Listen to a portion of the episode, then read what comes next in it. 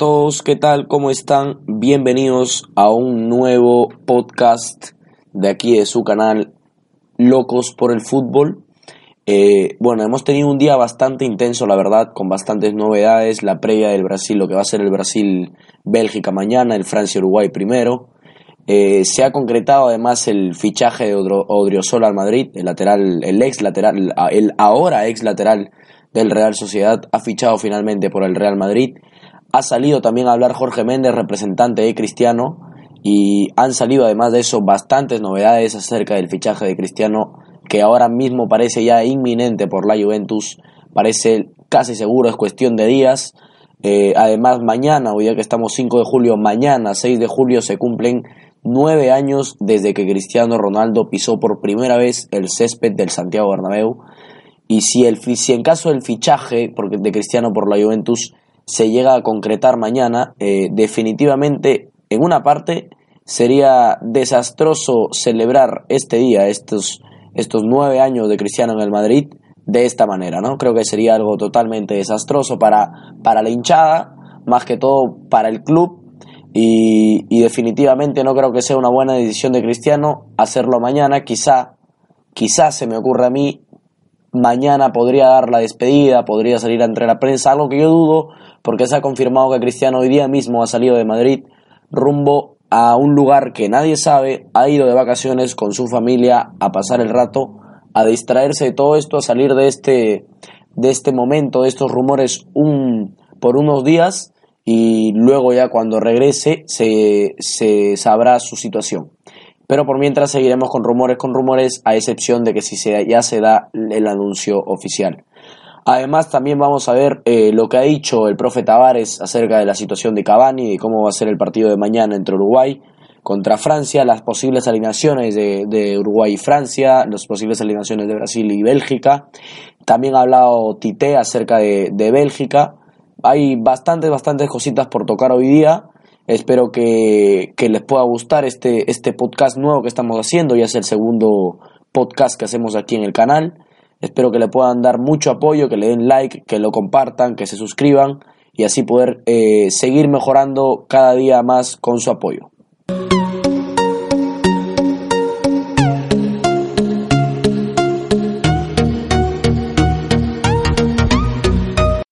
Bueno, comenzamos con lo que se viene ya mañana mismo.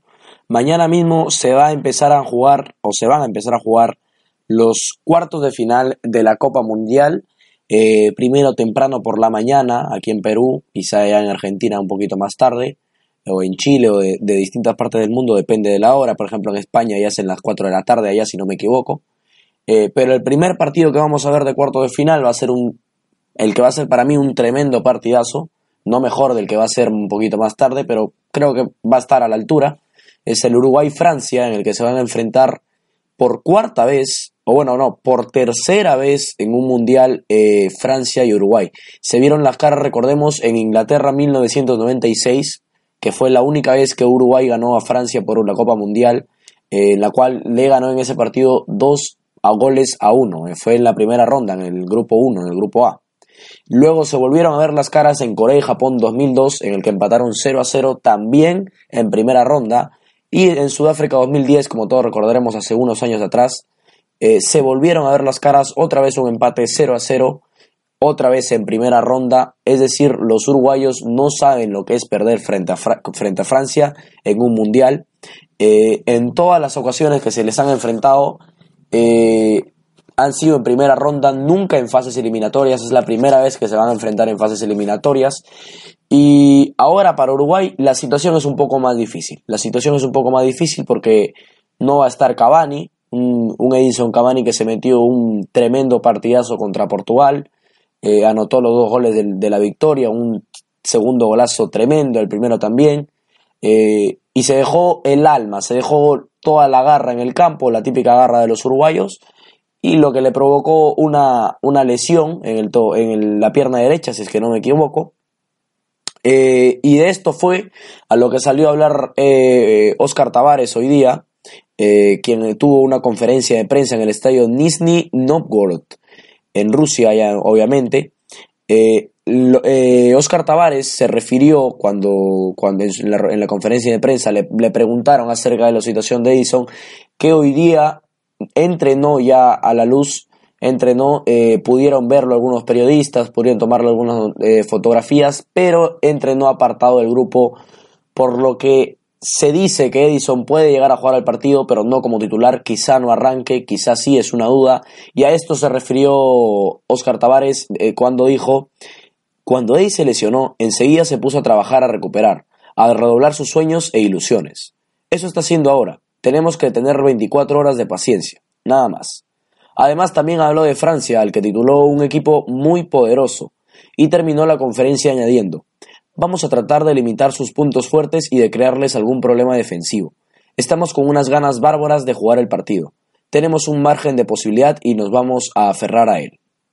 Después de haberse enfrentado tres veces por Copa del Mundo, eh, también se enfrentaron, eh, Uruguay y Francia también se enfrentaron en otros campeonatos, y bueno, en algunos amistosos además, con un balance total de tres triunfos para los sudamericanos, cuatro empates y una victoria para los europeos, que eh, sin embargo, a pesar de esta estadística, eh, en la que Francia, como vemos, solamente le ha ganado una vez a Uruguay en todos los partidos que han jugado y nunca por mundiales, Francia también confía en el olfato de sus delanteros para estirar su racha ante los equipos sudamericanos, puesto a que no ha perdido ninguno de sus últimos nueve duelos mundialistas ante selecciones de Conmebol.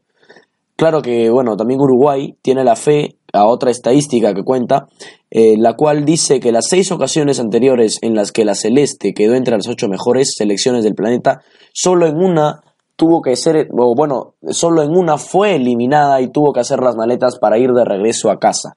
Estas son algunas de las estadísticas, algunos de los datos que podemos encontrar en este partido, en el que también eh, ahora, ahora, mismo les daré, les daré a conocer las posibles alineaciones eh, del partido. Eh, al parecer, al parecer, Uruguay formará con Fernando Muslera en el arco, algo que es muy habitual. Martín Cáceres por la derecha, José, Jiménez y Diego Godín enfrentando a Griezmann, por cierto, en la central. Y Laxalt por la izquierda, que está teniendo un gran mundial. Laxalt está resaltando bastante en el equipo de, del maestro Tavares, al igual que Lucas Torreira, quien será titular en el medio campo junto a Naitan Hernández, Matías Vecino Rodrigo y Rodrigo Betancourt. Ya luego en, la delantera jugarían Luis Suárez y Cristian Estuani, a la espera de Edison Cavani. Eh, en este caso, Cristian Estuani sería su reemplazante como lo fue en el partido de Portugal tras haberse lesionado el delantero del PSG. Eh, por Francia jugarán eh, en el arco Hugo Lloris, como también ya viene siendo habitual, Benjamin Pavard, Rafael Barán, Samuel Umtiti y Lucas Hernández en la defensa, Engolo Kanté y Paul Pogba como mediocampistas, Mbappé, Antoine Griezmann, Florentin Torizo en el medio campo ofensivo y Olivier Giroud como único punta. Ojo porque aquí se encuentran bastantes, bastantes eh, compañeros de equipo, como es el caso de José María Jiménez y Odín con Antoine Grisman, como es el caso también con Lucas Hernández, se encuentran también, como es el caso de, Edison Cavani con Kylian Mbappé, que juegan juntos en el, en el, Paris Saint Germain. Son algunos, algunos compañeros que se encuentran aquí en, en, este, en este brillante partido, en lo que va a ser el, el Francia-Uruguay mañana temprano. Eh, definitivamente un gran partido para abrir los cuartos de final del Mundial. Un partido que va a estar lleno de emociones. Mi pronóstico personal, me animo a darlo, eh, va a ser un empate en los 90. Yo creo que va a ser un empate en los 90.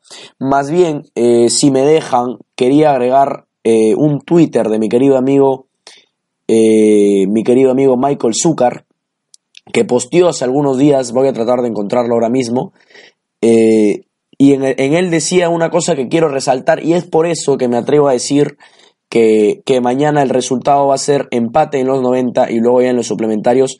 Me inclino un poquito más por Francia. Me inclino un poquito más por Francia, sobre todo por su calidad individual. Ah, yo sé que a veces eso no tiene mucho que, ver. Cuando un equipo es bueno, creo que, no, no hay que dejar que eso, que eso influya. Pero teniendo un Mbappé, a un Griezmann, a un Olivier Giroud, eh, a un Kanté a un Pogba en el medio campo, creo que Francia es capaz de bastantes cosas. Sin embargo, sí me gustaría leerles este tweet de mi amigo Michael Zucker que no deja de tener razón, la verdad. Aquí está. eh, nos dice, en una época donde nos esforzamos por explicar sistemas y planteamientos, lo de Uruguay es muy simple. Dos centrales brutales, dos delanteros mortales y siete más que dejan la vida en cada jugada. Y una cosa más, saben ser felices sin la pelota. Y ojo que esto de aquí, por, por cierto, vayan a seguir a mi amigo Michael Zucker en Twitter, ahora, arroba mzucker con doble C. Eh, una cosa más que quiero agregar a esto, con esto que termina mi gran amigo Michael, diciendo una cosa más, saben ser felices sin la pelota. Esto es algo que me gustaría hablar, esto es algo que me gustaría compartir con ustedes. Si, si, vemos todos los partidos que ha tenido Francia en esta Copa del Mundo, los partidos que ha tenido Uruguay en esta Copa del Mundo, eh, más que todo Francia no es mucho de tener la posesión de la pelota. Tiene jugadores rápidos en el ataque, en un contraataque te puede matar. Y cuando ve que un equipo se plantea eh, comandar el juego, tener la posesión de la pelota, eso no le hace daño a Francia. Lo pudimos ver en el caso de Perú, en el caso de Dinamarca, en el caso último de Argentina, en el que eh, personalmente vi cómo Argentina dominaba el balón, sin embargo no dominaba el juego, no dominaba las oportunidades. Argentina tenía la posesión de la pelota, pero no sabía cómo llegar al arco rival, cómo hacerle daño a Francia. Lo hizo sí tres veces y las tres veces que lo hizo eh, tuvo la suerte de anotar. Eh, con una jugada elaborada muy buena sin, sin dudas, pero creo que Francia se sabe defender muy bien, con o sin la pelota, al igual que Uruguay, entonces creo que va a ser un duelo eh, muy parejo, bastante parejo, ya que, como lo dijo mi amigo Michael, los uruguayos saben ser felices sin la pelota, pero los franceses también. No tengo duda que los franceses también. Eh, por ejemplo, el gol que le mete Uruguay a Portugal, el segundo gol es de un contraataque el gol que le, eh, o al menos la mayoría de los goles que le mete, por, no decir los cuatro, salvo el del penal, aunque el del penal también fue así, eh, los cuatro goles que le mete Francia-Argentina son provocados por un contraataque. Tanto el de Griezmann, los dos de Mbappé y el golazo de Pavard son provocados de un contraataque en la que la defensa argentina quedó mal parada y Francia cuando llega te mata. Es una selección europea que cuando llega te mata y sin dudas por, esas dos, por esos dos factores, porque los dos se adaptan al mismo juego, creo que va a ser un partido bastante parejo. Me animo a decir que en los 90 el partido va a quedar igualado. Y luego ya en los suplementarios, eh, sí que sí, como lo he dicho hace un momento, eh, me inclino un poco más por, por Francia.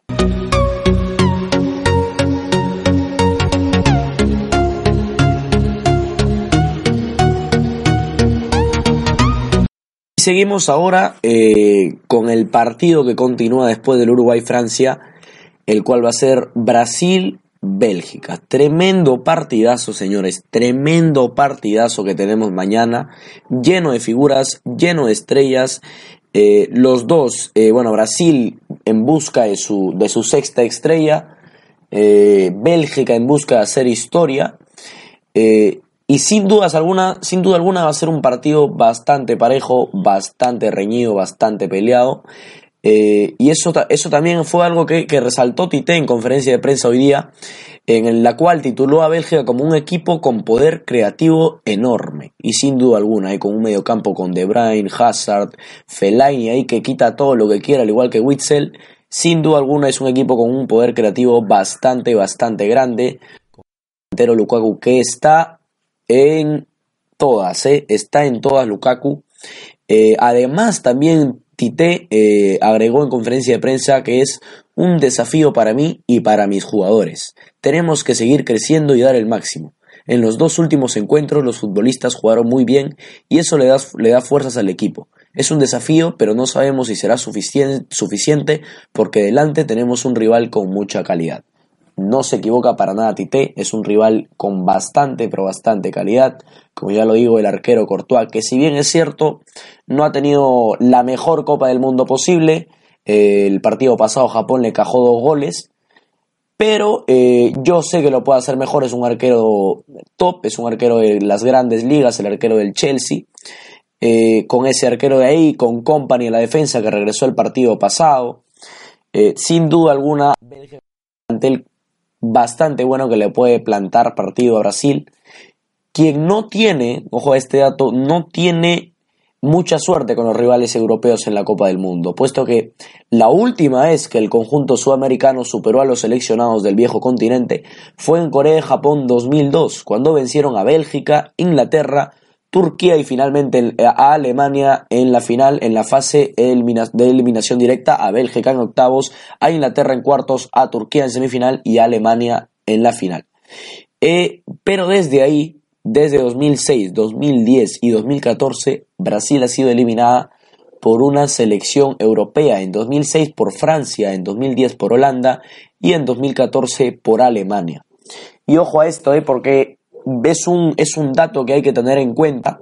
Eh, el verdugo, por así decirlo, el verdugo de Brasil en la Copa del Mundo son las selecciones europeas, o al menos así lo ha venido siendo en, los últimos, en las últimas competencias, en las últimas copas.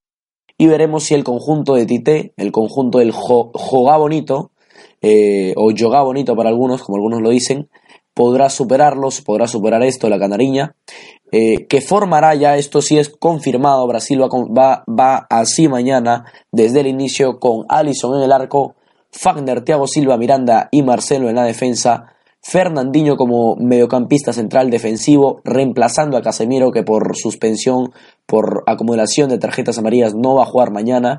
Estará Paulinho, el jugador del Barcelona. Ya de 10 va a jugar Philippe Coutinho, eh, por la izquierda Neymar, por la derecha William y como único punta Gabriel Jesús, el 9 brasileño. Eh, este va a ser el 11 de Brasil ya confirmado, ya lo ha confirmado hoy día Tite en rueda de prensa. Y por Bélgica todavía no es nada confirmado. Eh, al parecer este sería el 11 que plantarían mañana los europeos, pero como los digo todavía no es nada confirmado, es simplemente una suposición, un rumor. Eh, Bélgica saldría al campo mañana con Courtois en el arco, Meunier, Bertogen Company y Alderweiler en la defensa, Carrasco, De Bruyne, Wilsel, Mertens y Hazard en el medio campo y Lukaku como única punta. Este sería el 11 de Bélgica para mañana en un partido al que me animo a decir mi resultado también. Yo creo que a pesar de que va a ser un partido bastante, bastante parejo, como ya lo he dicho, ya lo he venido diciendo, Creo, sin embargo, de que Brasil, a pesar del dato que he dado, de que el vértigo de Brasil son las elecciones europeas, al menos en los últimos mundiales, yo creo que Brasil puede sacar ventaja en este partido. Yo creo que Brasil puede ganar en este partido. La selección de Tite viene haciendo grandes, pero grandes partidos. Le ha ganado 2 a 0 a México. En su grupo, el primer partido nada más que empató contra Suiza. Luego supo ganar, supo ganar bastante bien, con un juego bastante atractivo Brasil. Eh, bueno, luego quizá lo que pasó contra México eh, la semana pasada, perdón, eh, el, el lunes, el lunes, con Neymar, con la Jung, lo que pasó es que Neymar fingió y eso cosa, y esa cosa, bueno, creo que la Copa del Mundo no es de Neymar, la Copa del Mundo si la gana Brasil es de Brasil, no es de Neymar, así que no hay que fijarnos en un solo jugador para criticar el juego de este equipo. Yo creo que Brasil lo viene, viene haciendo las cosas muy bien y aunque Bélgica no lo está haciendo tampoco nada mal, el partido pasado contra Japón mm, como que me dejó mis dudas, me dejó mis dudas en mi equipo, en el equipo belga que me animo a decir que también era uno de mis favoritos a ganar, pero ya ahora que se va a enfrentar contra Brasil es algo que la verdad no, no me animo a, a apostar, no me animo, no me animo a decir eso, cierto, puesto a que en mi opinión, eh, mañana Brasil va a, saber, va a saber sacar ventaja. ¿Cuánto? No lo sé. Yo sé que va a ser un partido bastante parejo, estoy seguro de eso. Eso es lo que espero para mañana. Y espero que se dé para, para poder tener mañana un partido bastante entretenido, no todos. Y, y un partido que nos, nos atraiga bastante a verlo.